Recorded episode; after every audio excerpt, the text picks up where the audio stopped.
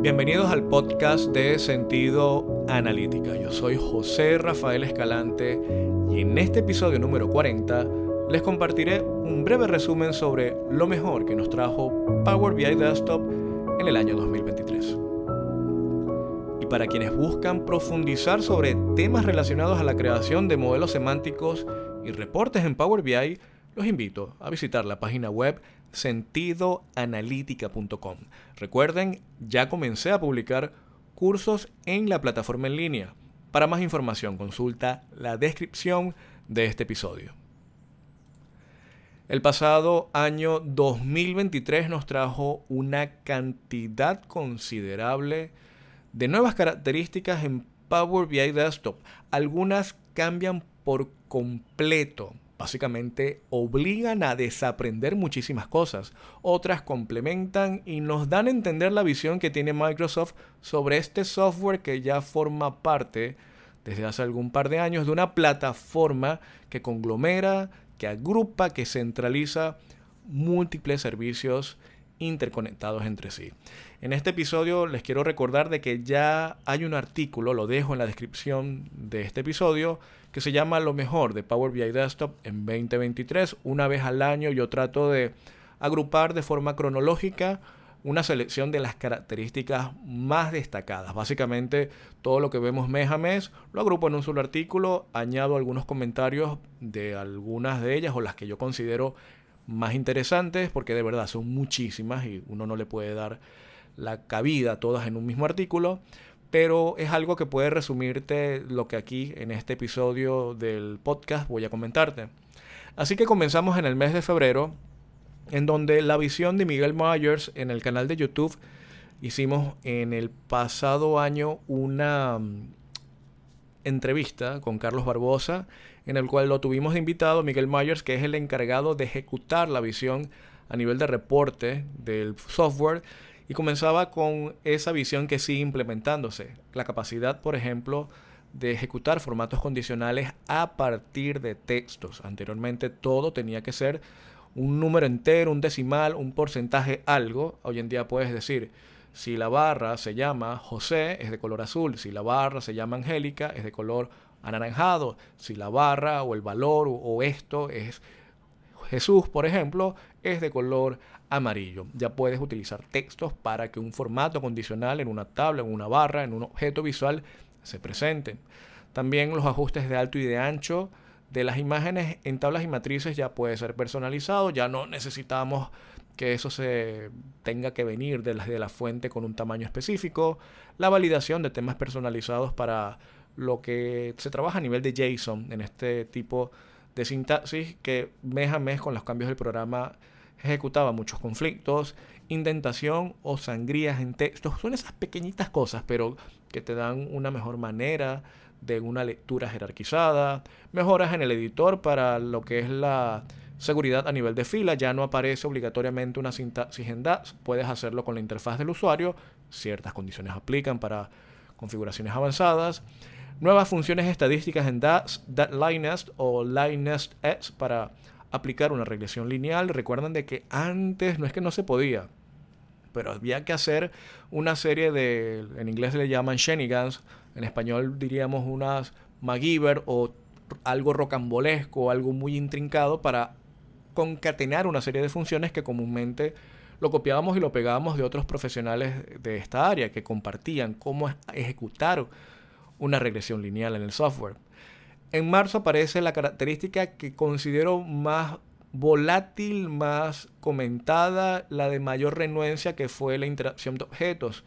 Esta nueva versión o forma en cómo el software comienza a asimilarse a los productos de Office, en donde cada objeto visual te aparece un recuadro, te quitaron a la parte derecha el panel de los objetos visuales, es decir, hubo un cambio muy fuerte que la comunidad se dio a escuchar y de verdad más adelante tuvimos mejoras o la capacidad de elegir si queremos lo clásico o lo nuevo. Por ejemplo, los segmentadores, la aplicación de o la remoción de todos los elementos hace de que ya no tengamos que aplicar ciertas prácticas que en el pasado eran a partir de marcadores para eliminar todos los filtros en, el contexto o aplicarlos todos. En abril comienzan los que son los formatos dinámicos para medidas que ya allí te das cuenta de que también el lenguaje está mutando, tiene mayor cantidad de personalización. Si quieres que una medida sea un, entero o que de repente cambie decimal o que de repente el formato sea en una moneda u otro. Etiquetas dinámicas para medidas, lo que tiene que ver, por ejemplo, las nuevas funciones en DAX de Windows que se llama Rank in Row Number.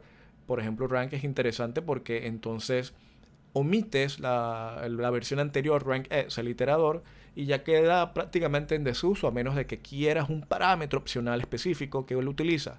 Ahora la función window rank es más sencilla, no tienes que ajustar totales, no tienes que estar ajustando tanto los empates, es lo nuevo y es hacia donde va el lenguaje.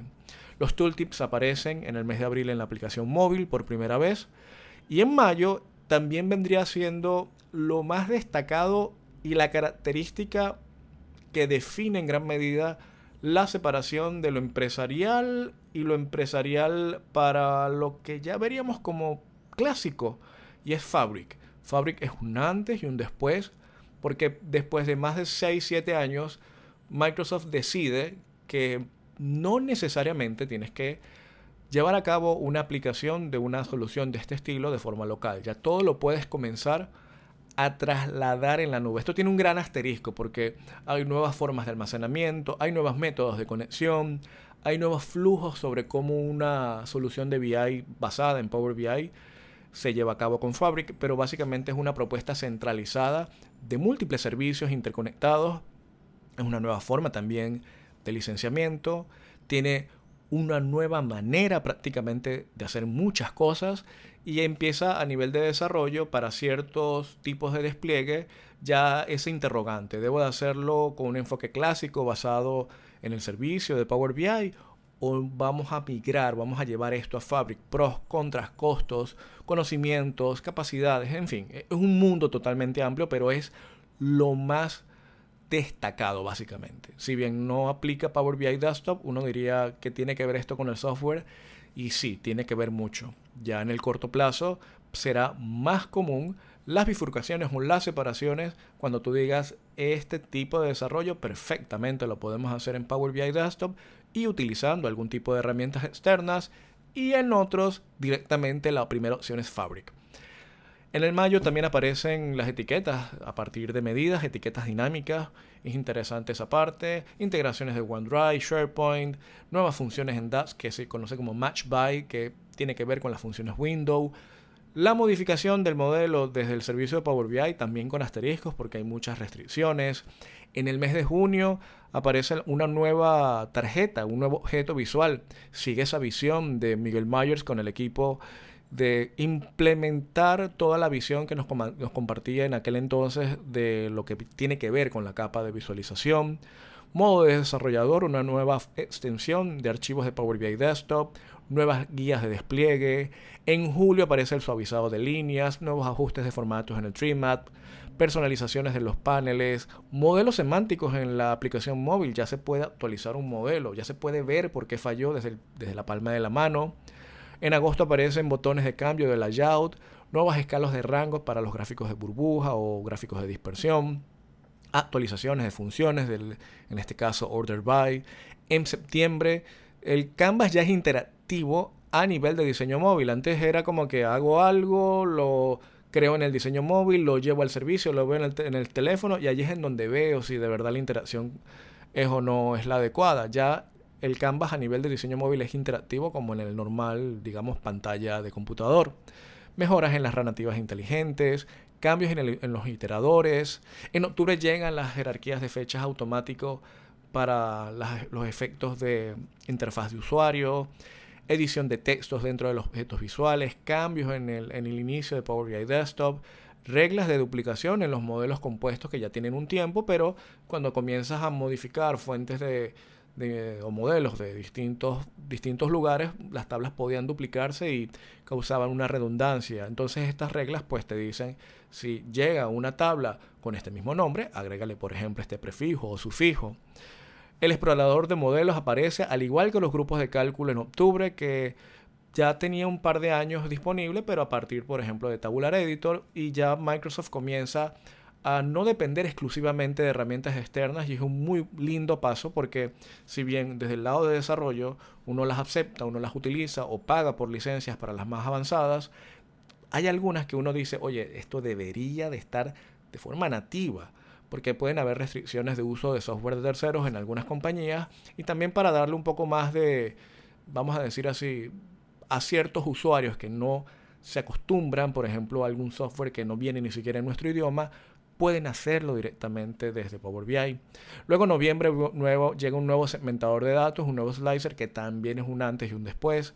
Las etiquetas de referencia del nuevo slicer o la forma en cómo estos nuevos objetos visuales se comportan. De verdad, es un trabajo bello lo que está haciendo Miguel Myers porque está llevando a cabo una visión que cada vez hace una dependencia no tan inclinada a lo personalizado, sino que ya en lo básico uno puede hacer con lo nativo, mejor dicho, puedes hacer muchísimo. Narrativas visuales con Copilot, los datasets cambian, ya no vamos a llamar dataset, sino modelo semántico para tener una alineación con lo que se visualiza, lo que se llama a nivel de Fabric. La vista de consultas en DAX permite realizar consultas en DAX, valga la redundancia, al modelo. Esto es también algo nuevo que anteriormente para hacerlo tenías que utilizar, por ejemplo, DAX Studio. Y ahora desde Power BI Desktop puedes hacer consultas directas. Es decir, existen funciones específicas que entran en escena por primera vez. No es que eran nuevas, sino que no se podían utilizar en el software. Ahora las puedes utilizar. En Copilot aparece para Power BI. Eh, prefiero no hablar tanto sobre esto porque Copilot está cambiando para cierto tipo de usuarios la codependencia para hacer preguntas de rutina. Aquí ya entra mucho la calidad del dato en escena. En diciembre tenemos lo que es la actualización de objetos, porque lo que en marzo originalmente causó mucho resquemor o las personas decían por qué nos obligan a algo que ya tenía tantos años y esto más bien nos está causando conflicto, ahora nos dan en diciembre la, capacidad de decir, ¿quieres la forma clásica sobre cómo el software estaba diseñado o presentado o quieres adaptarte a lo nuevo? Hay nuevas opciones a nivel de gráficos de líneas y de barras, personalizaciones en las etiquetas, nuevos clusters en los, en los mapas de Azure, que el, mapa de Azure a largo plazo es el que va a centralizar, bajo la visión que nos han presentado, todo el análisis espacial del software. Y bueno, ya por último también eh, nuevas funciones, más de 50 funciones en DAX precisamente para hacer consultas al modelo, lista de medidas, lista de tablas, combinación de múltiples em, medidas o mejor dicho funciones para alcanzar un resultado. Hay de verdad muchísimo. Estoy tratando de ser lo más rápido posible para no eh, extenderme, pero en el artículo les recomiendo que lo vean porque de verdad está todo con imágenes, algunos comentarios, enlaces de interés sobre todo lo que nos trajo este software en el 2023. Pero dos cosas que sí puedo recalcar para ya ir finalizando. Cómo visualmente el software hizo un salto tan grande con todo lo que nos presentaron y Fabric a nivel de selección y de elegir cuál viene siendo lo más adecuado en base a a los costos, a los conocimientos, a la dependencia o no de ciertas prácticas que en el pasado causaban conflictos, a la búsqueda de soluciones netamente en la nube y adaptarse también a lo que Microsoft está definiendo hacia dónde debe ir lo empresarial con todas las de la ley. Así que con esto finalizamos el episodio número 40 aquí en Sentido Analítica Podcast lo mejor de Power BI Desktop en el año 2023. Yo soy José Rafael Escalante. Nos vemos en la próxima.